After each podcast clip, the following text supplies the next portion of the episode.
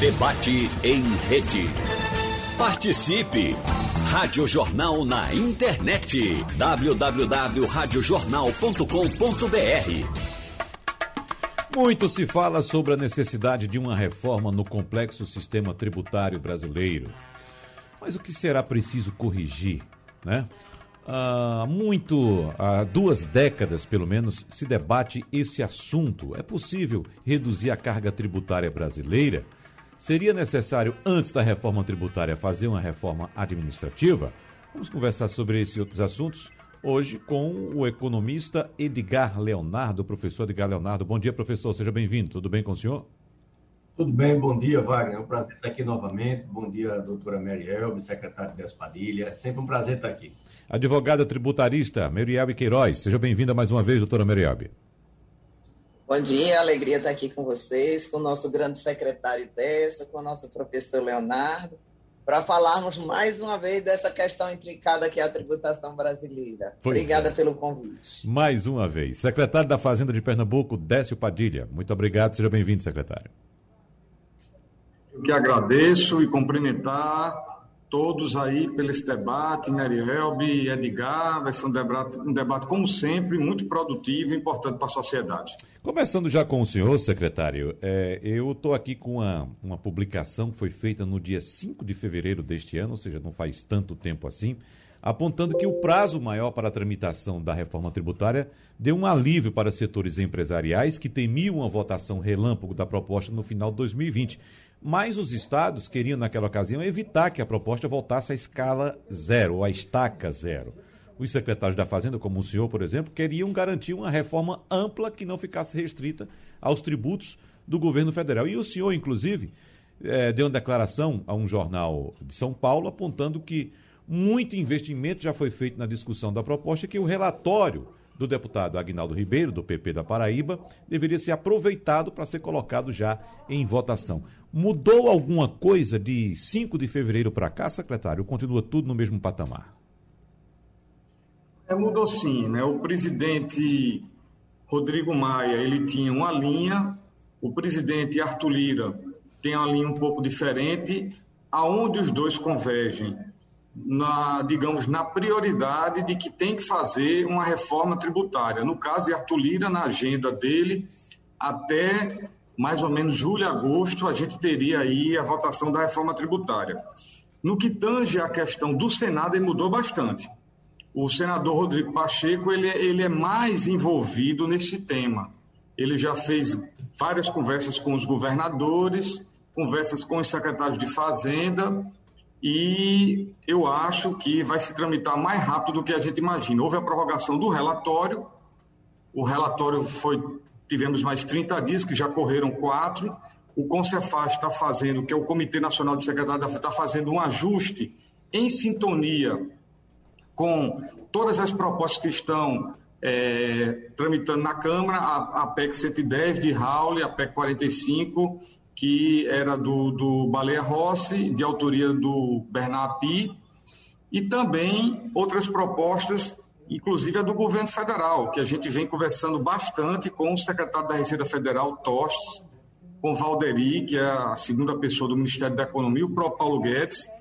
E nesse caso, o que não mudou é a divergência que o Ministério da Economia tem com todos os estados no, no, que tange a discussão da reforma tributária do Fundo de Desenvolvimento Regional. Tirando a questão do fundo, até a composição do Comitê Nacional, que simplificou bastante, está convergindo. Agora, tem outra novidade, mas na frente eu falo, é que uhum. a gente está trabalhando em paralelo com a melhoria do ICMS, a nacionalização do ICMS, é, reduzindo a flexibilidade, mais à frente eu explico, de legislação local mudar muito o ICMS, dando caráter nacional ao ICMS, porque de todo jeito teremos 10 anos de transição, seja qual for a proposta.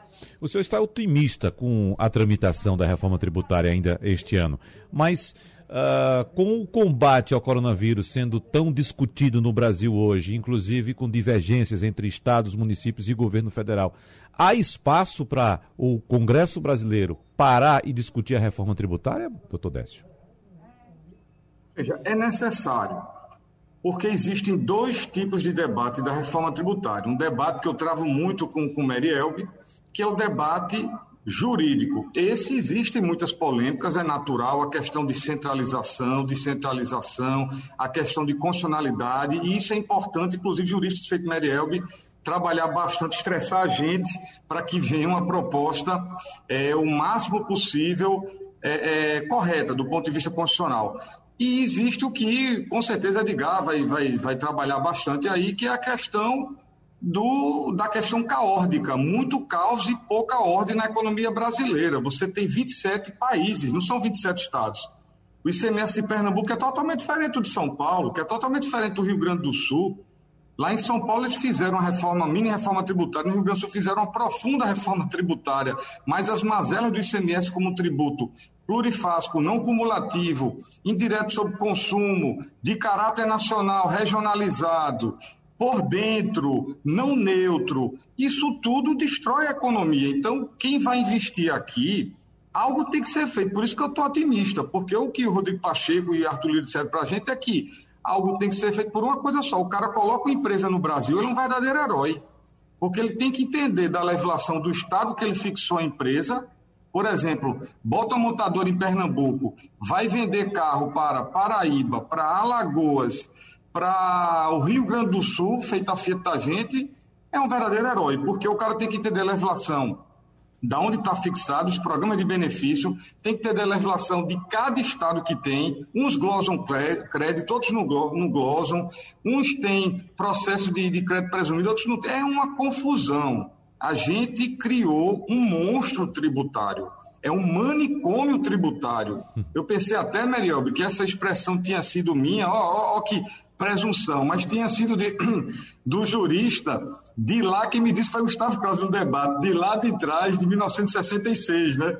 Eu digo, oh, que pena, me desculpe aí, mas devolvendo a autoria. Que toda palestra eu digo isso, é um manicômio tributário. Pernambuco, só neste ano, só neste ano, Pernambuco teve mais de 13 mudanças de CMS. E a gente está em três meses. Três, no ano passado foram 550 atos entre lei, decreto, portaria, instrução normativa. Isso é uma loucura para acompanhar. Isso é um custo de aferição de tributo muito alto. Para pagar o tributo, tem empresa que gasta até 20% do seu faturamento com a burocracia pesada muita burocracia. Então a gente precisa caminhar. Nós temos aí dois eixos: um eixo que é um eixo uma reforma ampla e um eixo da melhoria do CMS. Na pior das hipóteses, se não passar reforma ampla, a gente emplaca, porque a gente já tem essa proposta, de uma nacionalização, melhoria do CMS. Agora, eu estou muito otimista com a reforma ampla, porque quando colocar um prazo de transição e melhorar esse CMS, esse prazo de transição, a gente vai sinalizar para o mercado, sinalizar para a comunidade europeia que a gente sai de um tributo analógico, um tributo dos anos 80, um tributo da Guerra Fria, um tributo de 88 que não se conecta com a globalização, um tributo que eu estudei junto com mais 26 secretários, fizemos um grupo de 13 secretários, estudamos. Nós estudamos sete sistemas internacionais, os melhores que tinham. Nenhum deles separa serviço, mercadoria, a competência de serviço é para um ente federativo, a competência da mercadoria é para outro ente federativo, todo mundo tributo que chama-se base tributária integrada, ou o que chama-se uma solução integrada. É serviço, produto, tudo junto, com alíquotas pequenas e sistema de aferição eletrônico e normalmente com pouca flexibilidade está mudando o tributo. Foi o que a gente viu que está dando certo em todo lugar que a gente estudou, tanto no hemisfério norte europeu como no hemisfério norte da americano, Estados Unidos, canadense, são modelos interessantíssimos e a gente não consegue se enxergar numa globalização com o ICMS, que é o tributo mais importante do país, porque quando você fala no IVA, 60% é ICMS. 60% do ICMS. Não confundir com a receita corrente total da União e o ICMS, que é uma das receitas do Estado. 78% da minha receita corrente líquida é o ICMS. De São Paulo, 80%. Então, os estados vivem de ICMS e o Brasil vive de ICMS. Então, se não mexer no ICMS, não há de falar de reforma tributária. Doutora Merielbe, a senhora acompanha o otimismo do secretário Décio Padilha nessa reforma tributária? No andamento, pelo menos? Olha, eu estou muito feliz com, com o que o, o nosso secretário disse, que agora acho que a gente está chegando a um consenso. É, um dos maiores problemas do Brasil é exatamente a questão do ICMS. Então, não precisamos de uma reforma tão profunda, é, nesse momento, mexendo em tantas coisas, se nós pudermos começar pela do ICMS nessa uniformização, essa nacionalização. Eu não sou contra a reforma tributária, é necessária, é preciso, precisamos simplificar. Acho que quem for contra essas duas questões é doido. No Brasil, que a gente vê o manicômio tributário foi de Alfredo Gusto Beck, né? lá em 60, em 60 e poucos. Então, veja só, mas pode aplicar como sua também, que isso já virou uma, uma frase uma frase corriqueira. Mas a questão é o seguinte: realmente o momento não é para fazer uma grande mudança, principalmente que essa grande mudança tributária, juntando cinco tributos, etc., é, num momento de pandemia, comoção social, ninguém nem sabe como as empresas vão ficar, as que vão ficar depois disso, os empregos que restarão para fazer uma reforma tributária. Então, acho que as bases que a gente tinha em 2019 para pensar na reforma tributária são outras. Né? Você vê que é, só em São Paulo mais de 700 e tantas mil empresas já fecharam, e isso é desemprego, e isso vai afetar a arrecadação. O ICMS já era um tributo que vinha em crise, né, por conta de crise econômica, etc. E o ISS era um tributo que vinha em ascensão, ou seja, os municípios dizem que foi é, é eficiência dele também, mas só que também muita coisa hoje está passando para prestação de serviço. E, na verdade, os estados estão querendo entrar num pouco do, do ISS e um pouco nas contribuições sociais do governo federal. E aí eu acho que é a grande disparidade. Como se não bastasse aspectos é, correntes da 45 a 110, que eu acho que não são com certeza as melhores propostas, tá? Precisamos de reforma, mas não em cima dessas propostas que temos aí. Nós precisamos ver realmente a reforma administrativa primeiro, o tamanho do Brasil que a gente quer fazendo o quê, para depois pensar quem vai pagar a conta e como dessa tributação. Mas vamos lá para a reforma tributária. Surgiu ainda é, é, no debate a PEC 128.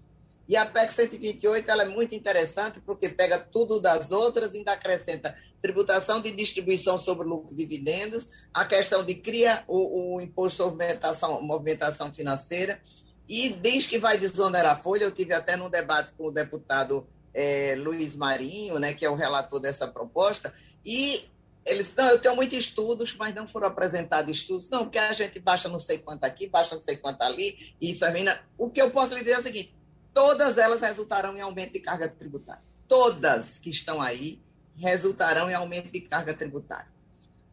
Uns mais, outros menos. Ontem até foi publicado os sete mitos da reforma tributária, um trabalho aí é, feita por alguém, não sei se foi do CECIF, etc., dizendo que tudo é, é, é, mito que se diz que não tem regressividade. Tem. Você vai ter uma única alíquota que ninguém sabe se será 29%, 30% ou 35% para suprir a arrecadação atual para todos os produtos, avião e pão. Aí disse, não, mas a gente vai compensar isso com uma. Acaba com a cesta básica, a gente vai compensar isso com a Bolsa Tributo a Bolsa Tributo, quando a pessoa é, com menos condição comprar, vai poder pegar na nota fiscal o tributo que foi pago. Veja, no Brasil nós temos muitos programas sociais interessantes, mas a gente está vendo agora na, na questão da Bolsa Emergencial, importantíssima, necessária, não estou criticando, que muita gente recebeu, recebeu indevidamente, e o que é interessante agora, muita gente que recebeu vai ter que devolver e outros vão pagar tributo sobre essa bolsa emergencial. Então, você vê, foi para quem tinha perdido emprego, mas quando somou as alíquotas, descobriram que era devido. Então, imagine como é que isso vai ficar no tributo. Mas eu nem vou por aí.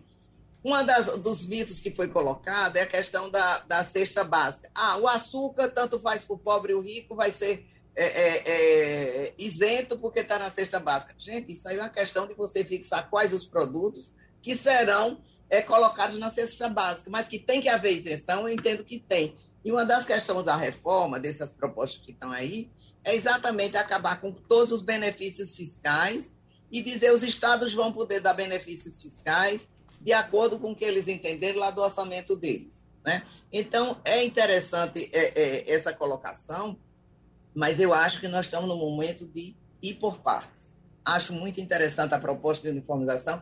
Porque, veja, é dizer que tivemos vários atos, todos os estados diariamente estão colocando vários atos. Por que não ter uma legislação nacional para facilitar a vida do contribuinte? Temos até uma proposta aí que é do Simplifica Já, que eu até concordo em algumas coisas com ela, mas também tem, tem várias críticas a serem colocadas, que ela simplifica o seguinte: vamos uniformizar o ICMS, vamos uniformizar o ISS e depois, quando tiver simplificado isso aí, a gente junta. Por quê? Porque juntando os cinco tributos hoje não simplifica. É isso que eu quero colocar. Não simplifica hoje, porque nós continuaremos com os cinco tributos, serão criados mais dois. Então, durante dez anos, além dos cinco complicados, teremos mais dois. Então, teremos sete tributos.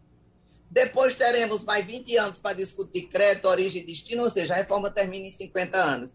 Essa geração que está aqui não vai se beneficiar dessa, dessa reforma tributária. Então, eu acho que falta substância, solidez.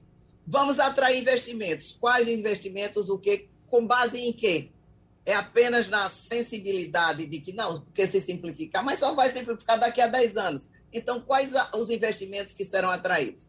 Então, é, é, eu fiquei contente com essa proposta de, de, primeiramente, uniformizar o ICMS, ou seja, se não passa nada, que eu acho é, é, secretário, que realmente não vai passar essa reforma, e do jeito que ela está, espero que não passe. Eu acho que se conseguir já unificar o ICMS, já vai ser um grande avanço e uma grande simplificação para o Brasil.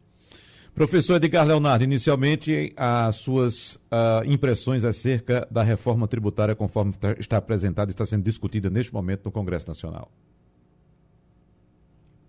É, bom dia. Em primeiro lugar, muito bom escutar aí as colocações da professora, do doutor Décio. É, a gente tem, e aí eu concordo plenamente, a gente tem que pensar que essa reforma tributária a gente já perdeu o bonde. Na verdade, a gente já perdeu o bonde. A gente era para ter feito essa reforma tributária há muitos anos atrás. Como o doutor Décio colocou, a gente vive num manicômio tributário onde a gente tem uma série de países e que cria uma burocracia para o empreendedor brasileiro, que é tremenda, que não precisa a gente se reportar. Eu concordo com a professora quando ela coloca a dificuldade da gente conseguir aprovar. A gente tem basicamente três propostas tramitando, tá certo? Né? A gente tem lá a PEC 45, a 110 e a PL 3887. Né? A 3887 do governo federal como ela é só um pedaço que foi proposto apresentar o resto depois e não veio até hoje, ela talvez seja a mais simples de todas, né? Ela talvez seja a mais simples. Eu fico muito animado em ouvir a, a, a empolgação do secretário na medida em que crê aí numa, numa, numa, em dois pontos, basicamente. Me empolgo muito. Primeiro, é o entendimento de que há uma possibilidade da gente conseguir aprovar alguma coisa e depois um foco no ICMS, porque de fato o ICMS é não é o único, né? mas é um dos grandes entraves que a gente tem hoje e é do ponto de vista que eu vou falar daqui a pouco de, de, de justiça social o mais complicado, né? Então a gente tem uma burocracia tremenda, mas a gente tem um ponto que a doutora Mariel colocou, que é exatamente o ponto de esse momento. Veja, a gente está no meio de um furacão. A gente está no meio de uma tempestade. Gastos lá em cima. Arrecadação complicada. Então, a gente já tem uma carga tributária no Brasil que não é uma carga suave. Então, o problema do Brasil hoje não é o, o volume da carga tributária, né? o problema é outro. O ideal seria a gente desburocratizar e baixar um pouco essa carga tributária. Ideal, mundo dos sonhos. Tá certo? a gente não desburocratiza isso no, sequer no médio prazo com as reformas que a gente tem aí. Né? Então, isso é complexo. Por quê? Porque a gente precisa de uma transição. A gente precisa unificar uma série de tributos e simplificar a tributação, desburocratizar. E a gente precisaria, além de desburocratizar, a gente precisaria reduzir essa carga tributária, na minha opinião. A gente hoje está cobrando entre 33%, 34% do PIB se a gente for comparar isso né, com os outros países da OCDE, a gente está numa faixa de países desenvolvidos. Então, o nosso problema não é a carga. Nosso problema é depois como a gente consegue, né, por outras questões, que não necessariamente a reforma tributária, a gente consegue aplicar esses recursos. Só que aí a gente tem um outro problema também. Né? O problema é que, para que a gente possa pensar em desburocratizar, a gente pode ter algumas ideias e aí unificar alguns tributos. Eu concordo plenamente, em gênero, número, grau, a necessidade que a gente tem de um foco no ICMS. Mas aí a gente precisaria, para a gente pensar nesses dois pontos, de desburocratizar, simplificar a vida do empreendedor aqui no Brasil, simplificar a vida daquele investidor né, aqui no Brasil. Todavia, quando a gente tem uma situação dessa, sem uma reforma administrativa antes, fica muito difícil. No mundo ideal, a gente não estaria discutindo isso no meio de uma pandemia. No mundo ideal, a gente teria discutido primeiro uma reforma administrativa para a gente definir como a gente quer essa máquina funcionando. E aí a gente passaria para uma reforma tributária que precisa de prazo para que a gente possa se readequar. Hoje, eu acredito, é, é Wagner, que a, a, a PL 3887, que é aí a do governo federal, ela é a mais enxutinha de todas. Até porque ela foi proposta, que eu sei, em partes, e acabou é, é, não, não vindo né, as outras partes completamente, mas ela vai tratar de uma unificação de impostos federais. Então, eu acho que o caminho vai ser um pouco por ela. Posso estar enganado, tá certo? Mas eu, eu fico muito satisfeito com a preocupação do, dos secretários, né?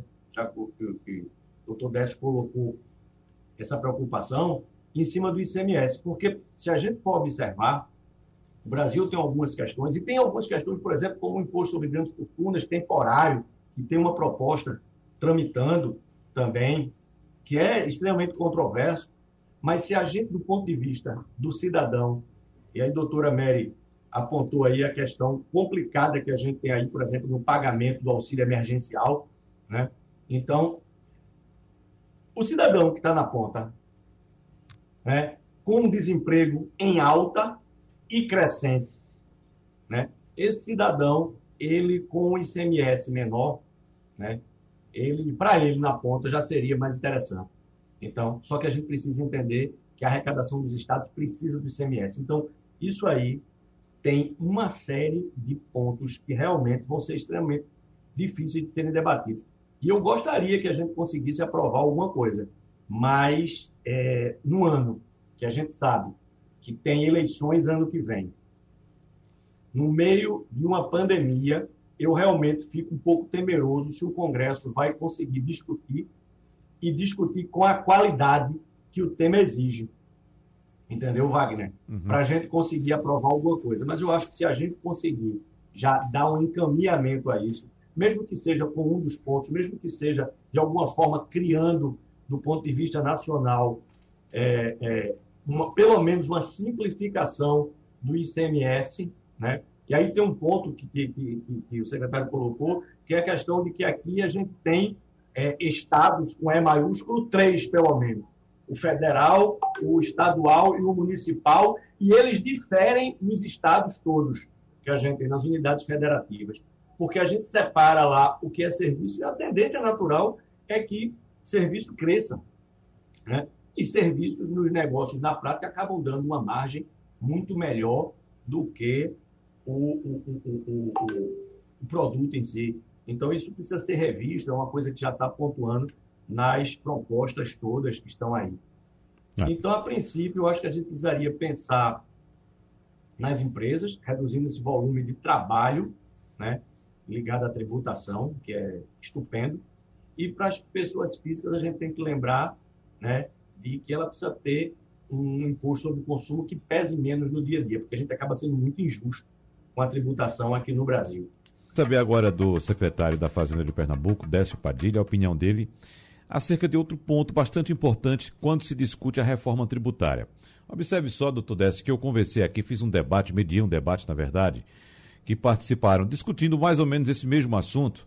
Participaram o diretor técnico do DIESE, Fausto Augusto Júnior, o vice-presidente do Instituto de Justiça Fiscal, Dão Real Pereira dos Santos, e o ex-ministro da Fazenda, Maílson da Nóbrega. E nesse debate, todos eles concordaram que não há possibilidade de se reduzir a carga tributária neste momento no Brasil. Os estados não teriam condições de tocar a, a vida adiante com a redução de carga tributária neste momento. Em outra ocasião, entrevistando o ex-ministro da Fazenda Delfim Neto, ele concorda com a ideia de que, para haver uma redução de carga tributária no Brasil, há necessidade de se fazer antes uma reforma administrativa.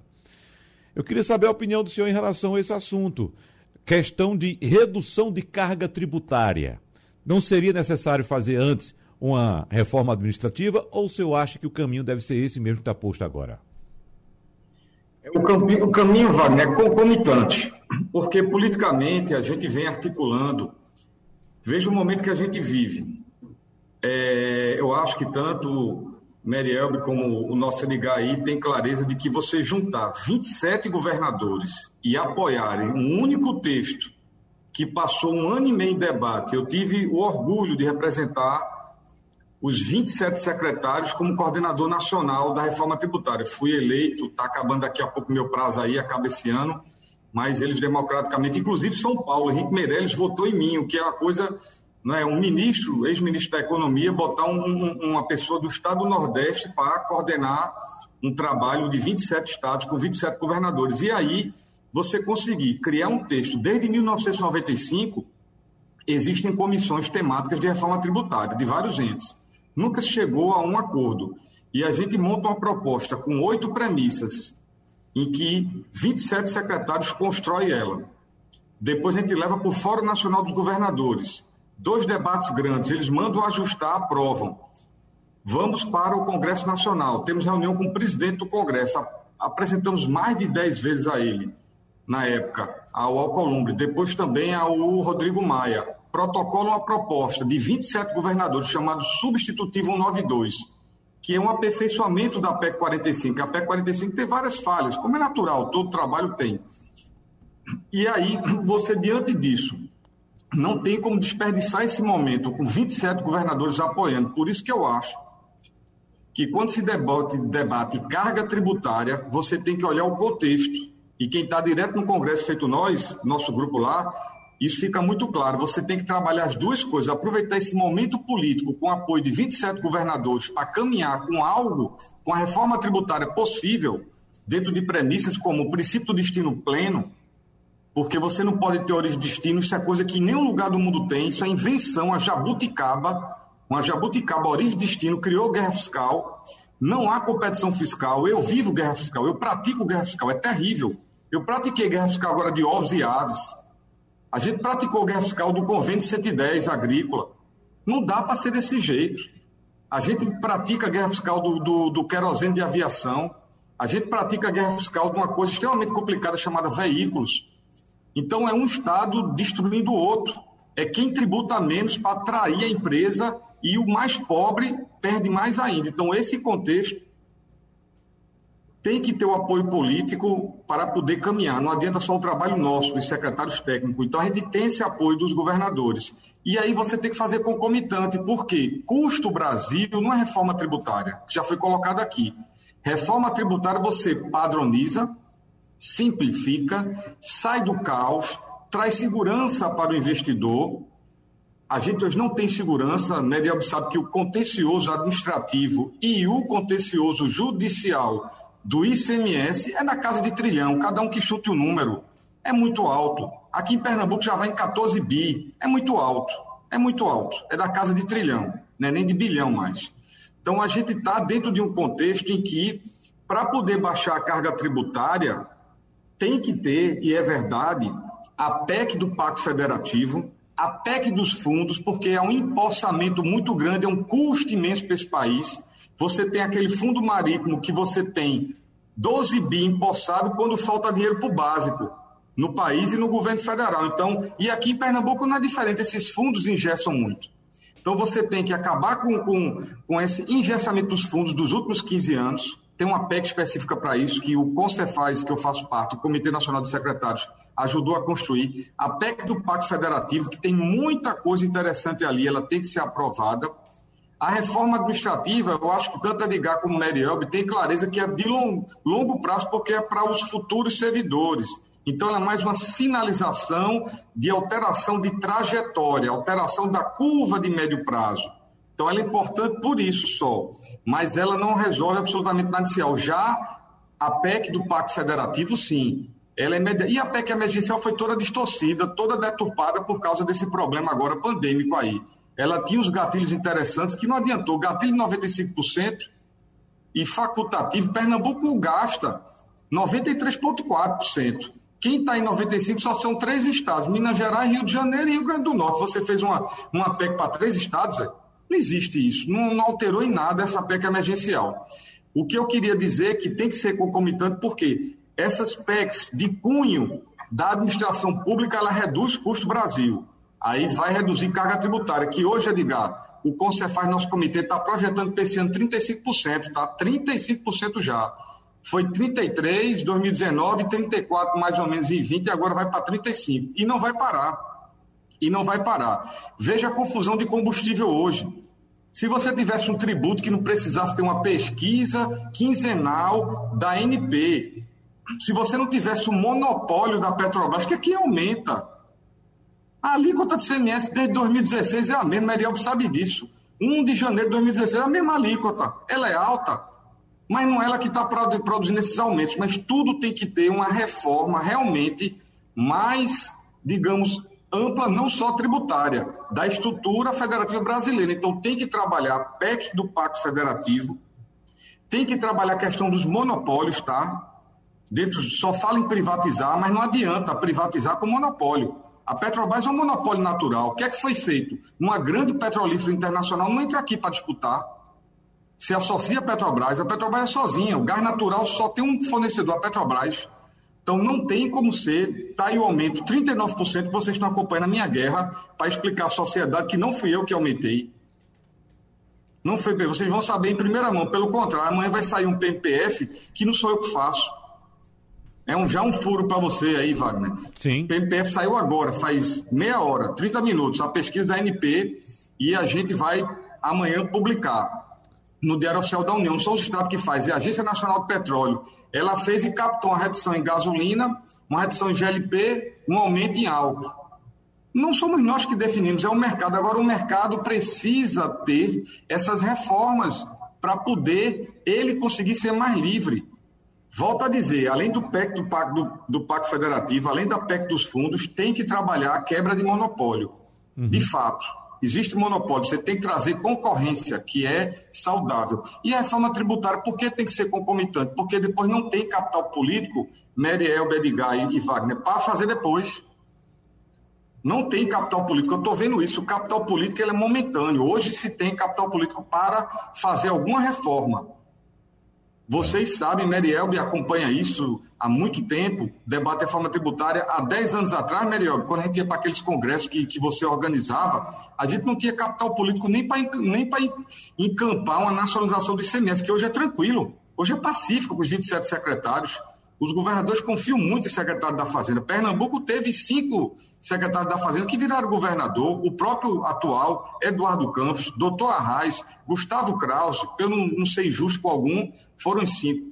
Então é importante saber que essa relação de secretário da Fazenda com governador é uma relação muito forte e os governadores estão trazendo capital político para um debate técnico. Então tem que ser concomitante.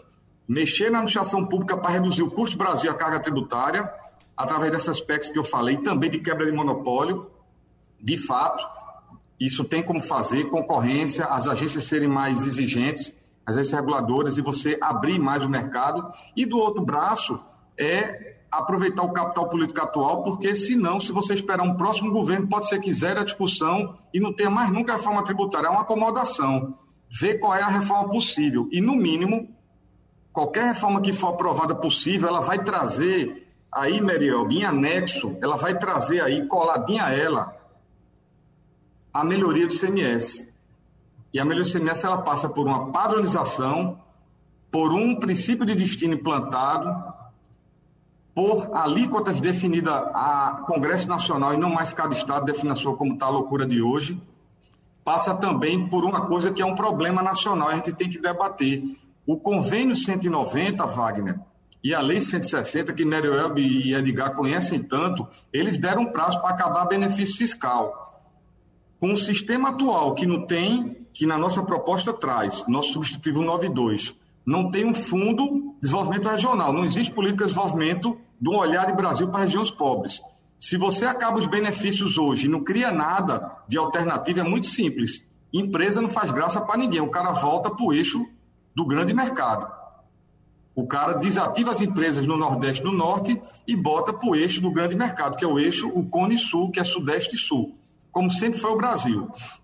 Então é muito importante saber que essa lei 160, esse convênio 190, acaba os benefícios de comércio, Meriel, e você sabe, 2024 está em cima, já acabou a agrícola, já acabou de transporte.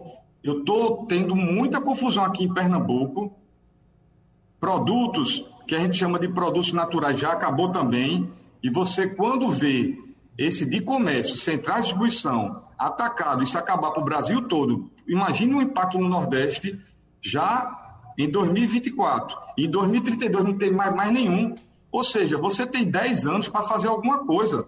Porque daqui a 10 anos, a gente sabe que a política de atração para as empresas nas regiões pobres foi dando incentivo fiscal. Errado é, mas foi a forma que se encontrou. Se você acaba isso e não bota nada alternativo, por isso que tem que ter uma reforma. A gente defende mais ampla porque viria o Fundo de Desenvolvimento Regional, que ele seria três pontos percentuais desse IVA nacional geral, que ele ia carregar no primeiro ano 10,7 bi, no décimo ano ele ia carregar no ano 97 bi. Por que essa conta cabalística 97 bi? Porque a LDO de renúncia fiscal de todos os estados hoje dá 97 bi. Se você juntar todas as LDOs de renúncia fiscal, só daqui a 10 anos é que a gente teria um valor desse fundo do que a gente hoje dá de benefício, seria gradual. Mas aí Paulo Guedes é contra esse fundo. Então, se a gente não traz algo, eu pergunto a vocês, o que é que vai acontecer das empresas e dos estados pobres instaladas, as empresas são instaladas em estados pobres, daqui a dois ou daqui a dez anos. Dois anos acaba o comércio, dez anos. Tem que ter alguma alternativa, por isso que algo tem que ser aprovado. Alguma coisa tem que ser aprovada. E volto a dizer, se a gente faz uma reforma ampla, com a transição de 10 anos, que é a nossa proposta, que ela trabalha a, o combate à regressividade através, aí não seria bolsa, melhor, na nossa proposta seria devolução igual a tax free, devolução de acordo com o cadastro nacional que a gente tem das pessoas, dos contribuintes. Nós temos um cadastro nacional e esse cadastro nacional ele coloca claramente quem ganha até dois salários mínimos, é pobre na uhum. forma da lei. Então, é. todo mundo é tributado. Não tem mais essencialidade de produto, porque isso dá regressividade.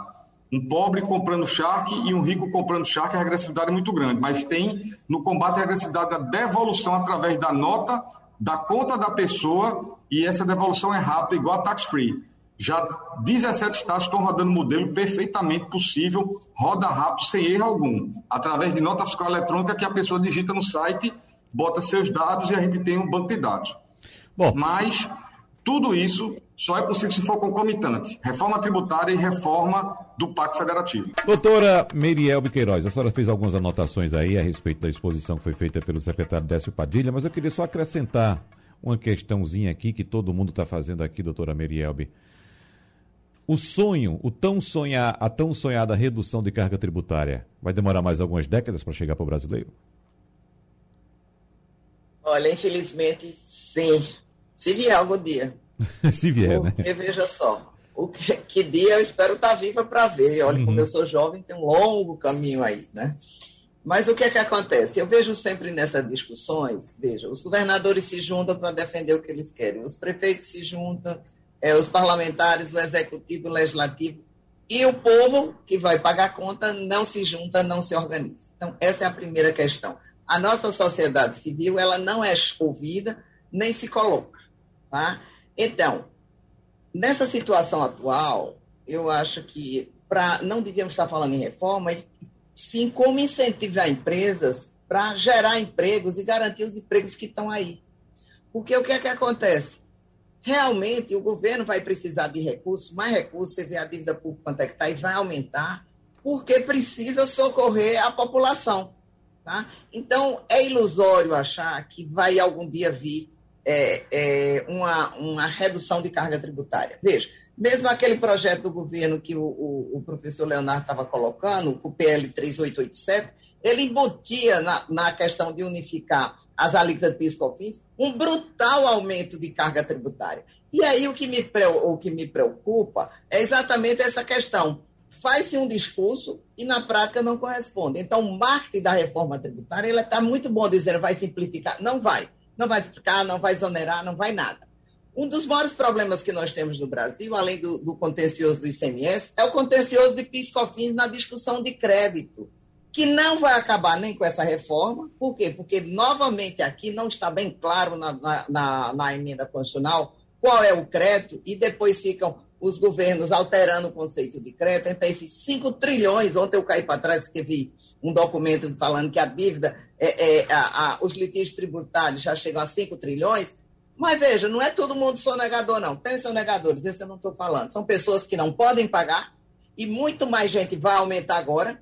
E nesse ponto aí, Pernambuco até teve a sensibilidade com a lei de transação que está se falando na área federal, mas já tinha algum tempo, e colocar um parcelamento, mas a empresa vai ter que pagar. Então, Pernambuco fez algumas medidas muito interessantes, mas a empresa não está faturando e vai ter que pagar tudo, o tributo de agora e os parcelamentos para trás. E o que é que se faz com essas empresas? Aí veja como é difícil, desafiador equilibrar, porque o Estado, e, e o Estado, quando eu digo todo mundo, União, Estado, município, precisa arrecadar, e ao mesmo tempo as pessoas não podem mais. Ou seja, tem uma classe que consegue ainda de empresas grandes que foram beneficiadas pela pandemia, mas a maioria não foi. As empresas prestadoras de serviços que pegam, é, é, é, que empregam a maioria das pessoas, foram altamente prejudicadas. E são essas que vão ser prejudicadas novamente, porque não tem crédito. Uma das coisas que eu, eu gosto sempre de reiterar, secretário, é exatamente a questão da micro e pequena empresa. Ela não acaba no papel, mas ela acaba na prática, a partir do momento que nenhuma proposta diz que ela vai poder dar crédito. Ora, se a microempresa não dá crédito, você afeta a concorrência. Uma coisa que foi falada também, a reforma administrativa, ela é pífia ela é tímida e é para 200 anos daí para frente, porque agora ela não vai trazer benefício nenhum. Não se mexe em privilégios, não se mexe, ah, vem direito garantido. Então, pronto, essa situação, corporativismo aí, nada contra, todo mundo merece aumento. Só que o funcionário privado, o colaborador privado, está perdendo o emprego, não está perdendo privilégio. Ele está perdendo o emprego, sim. Então, veja só a seguinte situação: o povo não vai ter redução de carga tributária. Quem realmente paga nessa reforma, nem hoje, pelo contrário, vai aumentar com as propostas que estão aí. E aí é ilusório dizer, não, porque como é um tributo é, não cumulativo, vai dar crédito. Mas a gente sabe na prática que não é bem assim. Fora o quê? Em 10 anos, vamos ter três eleições, o governo entra, o governo sai, e aí, como você disse, é, secretário, agora tem um ambiente político, mas outros virão, porque todo governo, independentemente de partido, seja quem for, entra com a bandeira, vamos fazer reforma tributária. O povo pensando que vai simplificar e não simplifica, vai desonerar e não desonera. Então, realmente, a gente precisa rever essas pactos federativos dos fundos. É, é, a, a, a, reforma administrativa é necessária, mas do jeito que está, não vai adiantar nada, tá? É, só talvez futuríssimas gerações. E aí vai ficar o seguinte: a conta só aumenta e vai aumentar mais. Então, é, o que está sendo visto pra, de incentivo às empresas que estão fechando, às empresas que estão perdendo emprego? Nada. Né? A, a, o governo daqui fez parcelamento, o governo federal fez alguns parcelamentos dos simples, etc. Só que essa situação não, não, é, não satisfaz. E uma coisa só para finalizar, por conta do tempo, na realidade, nós temos guerra fiscal, mas nós temos a concorrência fiscal entre estados, que eu acho salutar. Quais as empresas que iriam abrir no norte e no nordeste, lá no Amazonas, lá no Pará, se não tivesse algum incentivo que estimulasse ela aí? Se isso, é, se for cortado totalmente, eu sei que a, a lei complementar 160, mas tem que ser estudado urgente alguma coisa que substitua, sob pena de concentrar cada vez mais as indústrias, os empregos no sul e os desempregos no norte e nordeste, e eles ficarem cada vez mais dependentes. E aí, com essa dependência, Amazonas, é, e aí eu boto Pernambuco, é, é, Paraíba, João Pessoa, Maranhão, tudinho, eles vão ficar numa situação difícil. E aí, é, é, secretário, com todo respeito, eu não vejo como isso está sendo corrigido na, nas propostas de reforma tributária. Então, realmente, é, sinto dizer uma notícia triste para o povo, que além da pandemia não teremos redução de carga tributária nenhuma. Né? Mas esperança e fé são as últimas que morrem, a gente tem que ter esperança, porque senão acaba tudo, né? E eu, eu acredito muito no secretário, que ele é empolgadíssimo, ele é animadíssimo, e como ele disse, ele representa, né? Falta só ajustar um pouquinho aí, secretário, é, para pensar mais no povo, né? E, e ver a seguinte questão. É, precisamos, primeiramente, realmente é, uniformizar ICMS e ISS, e aí depois partir para umas outras é, propostas mais radicais de reforma tributária. Obrigada a você, Wagner. Professor, obrigado, professora Merielbe. É, professor Edgar, é, por favor, um minuto para o senhor, porque eu tenho também uma questão de 30 segundos a mais, que é o nosso tempo que resta, para o, o, o secretário Décio Padilha, para a gente fechar o debate. Por favor, professor. Professor Edgar. Está fechado. Só para complementar um certo. pouco rápido, que a gente não bateu aqui, mas eu acho que seria importante, já que a gente está falando, e eu concordo com a doutora Mary Elbe, é a gente pensar, por exemplo, no imposto de renda. A gente precisa repensar o imposto de renda, discutir imposto de renda. Né? A gente já está aí há muito tempo sem atualização da tabela e a gente tem uma parcela enorme da população que não devia estar pagando imposto de renda e que hoje paga imposto de renda, e a gente tem uma parcela da população que está um pouco acima, onde a gente poderia repensar esse imposto de renda do pessoal e né, sem estar sendo populista, mas aí isso, com certeza, isso já, traria um, já traria um benefício muito grande para a população. Muito bem, então, para a gente fechar, 30 segundos para o senhor, uh, secretário Décio Padilha, uma questão que o senhor sabe que é muito popular hoje, está sendo muito discutida nas mídias sociais e que, inclusive, motivou esse nosso encontro aqui.